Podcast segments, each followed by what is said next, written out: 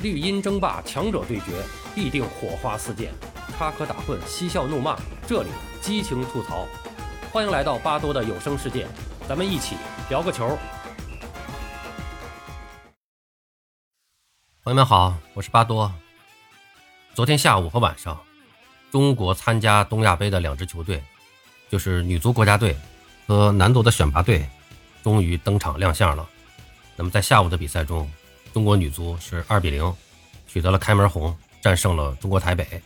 呃，那么在晚上六点钟，中国国家选拔队实际上就是幺二三国家队啊，然后加上了两个超龄球员啊，只只有两个超龄球员，就是蒋光太和韩龙，呃，是迎战我们的老对手韩国队。那么在上半场，我们的队长，呃，主力中后卫朱晨杰，呃，一个头球自摆乌龙。呃，让中国队呢是零比一落后。那么下半场呢，中国队是又连丢两球，最终以零比三不敌对手。那么在赛前呢，巴多也一直预测啊，这两支球队呢，呃，应该说差实力差距比较大。在赛前跟大家的这个聊天预测中呢，我觉得应该是三到五个球的这么一个差距。因为目前这支韩国队啊，虽然说是韩国的二队，但是从他们场上的队员来看啊，特别是昨天以金针圭为首的这些球员，至少有五六个是要参加。今年的世界杯的，那么也就是说，他们还是保持着这个亚洲一流球队的这个水平啊。那么我们的这支 U23 是什么情况呢？呃，U23 国家队，我们的连续几届的 U23 国家队在参加 U23 亚洲杯的时候，都是连续的几届小组赛三连败垫底儿。那么虽然最近的这一届 U23 亚洲杯因为戴口罩的原因没有参加，对标一下历史战绩，其实我们的水平也就是这样。所以说，这个两支球队的档次差距是比较大的。那么最终呢，这个零比三的比分呢，我觉得还是比较正常的，是比较正常的，反映了两队之间的实力差距。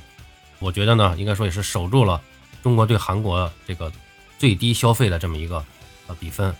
整体中国队的表现应该说还算是中规中矩。那么对这个结果呢，我觉得还是说得过去的。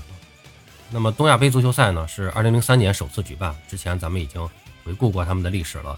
呃，中国队是参加了全部的东亚杯赛事。共取得过两次冠军、两次亚军和四次季军，应该说在东亚杯的这个比赛上，中国队的这个战绩还是一直是不错的。那么本次出征东亚杯，刚才也说了，我们就是以朱晨杰、戴伟俊领衔 U23 球员为主要班底，超过二十三岁的球员是蒋光太和唐龙。那么由 U23 国足主教练杨科维奇率队出征。那么首发阵容上，中国队是由谭龙、刘朱润和方浩三个人领衔锋线，戴伟俊坐镇中场。呃，蒋光太和朱晨杰把守后防。开场后呢，韩国队是攻势比较凶猛，多次制造了进攻机会。那么中国队的韩佳琪也是几番的精彩扑救，蒋光太呢屡次解围。在第三十九分钟的时候啊，朱晨杰呢是头球回传门前，结果形成了一个乌龙吊射。那么韩国队取得了一比零领先。那么整个上半场，中国队零射门，控球率只有百分之二十六。下半场，中国队被压制的形势啊依然没有改变。这个实力摆在这儿啊，你不可能改变的。那么后防线也是开始出现频频的失误。第五十四分钟，韩国队后场传中，全昌勋在门前抢点射门得分。那么中国队呢，零比二落后。第八十分钟，韩国队前场送出直塞，哎，曹圭成是轻松的单刀破门，将比分锁定为三比零。从全场数据来看啊，这个数据差距非常大啊。中国队仅有下半场一次射门，而韩国队射门多达二十三次。中国队全场控球率百分之二十四，角球数为零。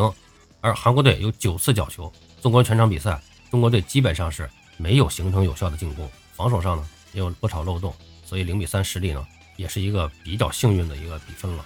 那么中国队的主教练杨科维奇呢在赛后也表示，第一个丢球呢不太走运，下一场对阵日本队的比赛会尝试更多的去控球。呃，接下来呢，中国队将在二十四号挑战东道主日本队，最后呢于二十七号来迎战中国香港队。我想。对日本队的这个前瞻啊，基本上跟对韩国队这个实力对比也是差不多的。那么日本队这种呃传控的技术流打法，可能对我们的威胁会更大啊，对我们的威胁是更大。那么单纯回到这场比赛，呃，应该说对于中国队来说，这是一场半场的攻防演练啊，相当于就是一次专门的啊，请了一个高手来给我们练防守，相当于是这么一场比赛。基本上我们过半场的机会很少，整场比赛亮点也比较少啊。客观的说啊，我们这支所谓的这个国家队，实际上它是一个 U23 国家队嘛，这个选拔队，真正这里边出战过国际 A 级比赛的，呃，非常非常少。那么朱晨杰，呃，和蒋光太，这是打过比较多的了。那么剩下基本上很多人，还有戴伟俊、呃谭龙可能都参加过，剩下很多很多队员，场上绝大多数队员都是首次代表国字号球队参加 A 级赛事啊，所以从经验欠缺上、实力上各方面差的都很多。那么朱晨杰呢，实际上除了那个头球失误以外，他在这场比赛作为中后卫表现应该说是可圈可点、比较亮眼的，做出了很多这个比较出色的一个防守的处理动作。应该说很多防守的都处理的还是不错的。那么那个头球的回摆呢，确实，呃，我觉得你说是技术问题吗？还是说心理问题？我觉得可能都不是，还是经验问题。其实我们从场这个比赛的慢镜回放也也能看到，这个球进了以后，朱晨杰也是跟这个守门员呃做了一个交流，他也他也在说哈，那意思就是说你哥们儿你得喊一声啊。我所以我觉得这个经验欠缺，他不光是朱晨杰经验欠缺，他他这个守门员的经验可能也比较欠缺。朱晨杰在面向球门，几乎是面向球门的状态下，那么在处理这个球的时候，怎么往出处理，他也是比较的难受的。就是他的身后，韩国的队员到了他的什么位置，他看不见。那么这时候，是不是这个守门员应该是喊一下，哎，喊一下你身后，身后没人，或者左边、右边，你你你得两个人啊，其实还是有一个配合的。中后卫跟守门员实际上还是需要有一个呼应的啊。那么这个球呢，所以说。也是一个意外吧，也是一个我们球员的这种，就是在处理球的时候这种不合理、经验不足，然后或者说是长时间训练的这种不良习惯造成的这么一个习惯性的动作。肯定这个球往出处理是最难的，只有往球门这方向给守门员顶，感觉是比较好处理的一种方式啊。结果这个球顶出了一个弧线，呃，然后掉进远角。所以我还是这个观点，就是除了这个球呢以外呢，朱晨杰还是在这场比赛里面还算是表现比较亮眼的一个球员了。毕竟他也是打了十几场、二十场的这个国家队的比赛了，然后这个在联赛呢也都是以主力出战的，据说是有八十多场的这个联赛出场经验了，也算是身经百战了啊。那么跟其他队员相比，这种经验还是比较多的啊。所以说，就从朱晨杰身上，我也能感觉出来，就打完十强赛以后，他的这个。呃，能力的提升还是比较快的，还是比较明显的，所以还是要多打这种比赛。还有一些朋友也你们也也来交流啊，就说这样的比赛明知道要丢人，干嘛还出去打？我觉得其实没什么丢人的啊，这个呃实力差距就是在这儿，能够跟高手过招是个好事，就像下棋似的，你老跟高手过招，你才能提高。你说我这水平不行，我先不跟你打，我先回家练去。你跟谁练啊？你自己对着棋盘练半天，你也提高不了，你必须得跟高手过招。这样的机会是很难得的。如果没有东亚杯，想想啊。我们想跟韩国队和日本队交手，或者说让人家认真的跟我们进行一个比赛，人家是不愿意的，是没有这种机会的。也就是有东亚杯这个赛制，我们才有机会跟日本、韩国，这是当下亚洲的顶一流高手啊，能够跟他们交手。所以这个比赛，我觉得参加还是非常有意义的，肯定对锻炼队伍是有好处的。而且我们要积极的看待，是吧？我们实力不行，但我们只要把水平打出来了，我觉得就可以了。昨天那场比赛，我个人啊还是比较满意的。我们还是要正视自己跟这个亚洲一流的这种实际的这个差距。那您说我这个学习不好，到了高三毕业该参加高考了，考不上清华北大，我就高考就不参加了吗？啊，也没必要，是吧？还是说回昨天比赛，其实还有一个，我觉得就是唯一能提的就是，呃，方浩，方浩昨天是打的这个左边锋这么一个位置，他在上下半场各有几次在边路的突袭，然后拿球摆脱突进。应该说还表现出了呃一定的这种突击能力啊，我觉得是为数不多的亮点之一。客观的说，在这支球队里边，在这个年龄段里边，方浩还是有一定的个人特点的，也有一定的实力。但是比较遗憾呢，就是方浩回到国内以后，他是在这个山东鲁能，山东鲁能目前这个阵容啊比较强大，方浩还找不到他自己这个出场的这种位置和机会，锻炼机会就比较少。我觉得这也是一个比较遗憾的地方啊。那么所以就更显得这样的比赛。珍贵了啊，能够能够打国际 A 级比赛来练级啊，这个就更珍贵了。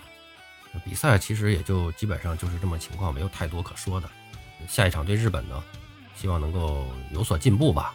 我觉得从正常实力来看，可能跟跟对韩国的差距更大。应该说，日本队派出的这个阵，日本队组队的思路和派出的阵容的层次跟韩国队应该是差不多。但是考虑到日本的这种战术打法，呃，这种流畅的这种。技术流打法，传切渗透的能力更强。对于中国队这种，呃，就是这个防守组织能力比较差，然后个人能力呢又不突出，这样的这队呢，可能日本队的那种打法对我们的威胁可能更大啊，所以我觉得就是也是希望能够守住零比三的这么一个比分，就算不错了啊，达到锻炼目的。那么最重要的是最后一场对香港，能不能啊我们守住底线，不输给香港，甚至战胜香港啊，能够保持我们一个呃东亚杯第三的这么一个状态，呃，也是我们唯一的这次对国足的一点期望了。我都担心国足在对中国香港队的比赛中能不能打出一个让我们满意的成绩，心里边都没底啊。那么说说到女足啊，女足昨天打了中国台北了，应该说，呃，比赛打的还可以，但是整体进程来说呢，感觉上也是有点生涩。实际上，中华台北的女足呢，呃，在传统上，特别是在九十年代之前啊，八十年代、九十年代初这段时间，中华台北女足应该是亚洲女足的一一个传统强队。后来呢，她也。随着中日韩的这种全面崛起啊，这个中华台北女足呢也没落了啊，也没落了。那么昨天那个比赛呢，二比零啊，也算是中规中矩吧。呃，但实际上我们客观下下一位我们就要对日本和韩国了。呃，这是真正的是中国女足的对手。其实，在亚洲杯上我们也能看到啊，在对日本的时候，那个半决赛我们是能够清楚的看到的，就是日本队是最后也是有点大意了，最后被我们这个顽强的给逆转了。那么日本队这个。当时表现出来的这个整体水平，应该说是略高于中国女足的，这个是一个现实啊。这次日本女足据说也是大换血，换了换了七八名新队员。那么咱们基本上是亚洲杯的全主力阵容都带来了。韩国队呢，应该说跟咱们是伯仲之间吧。所以说后面的比赛对日本对韩国，应该说胜负都是呃在这个合理的范围之内。希望这个呃女足一如既往的能够让我们信任。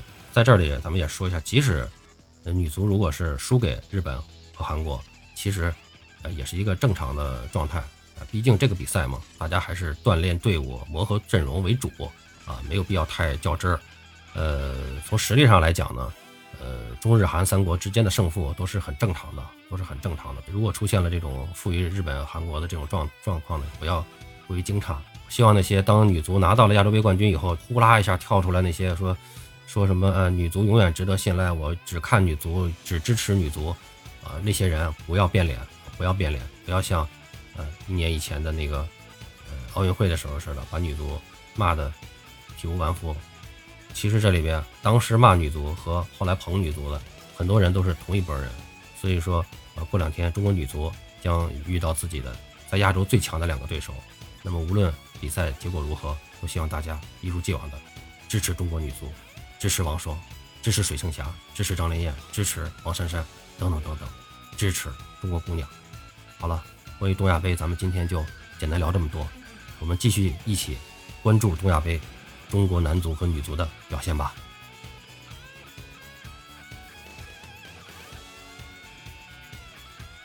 好了，朋友们，今天咱们就聊到这儿，感谢您的收听。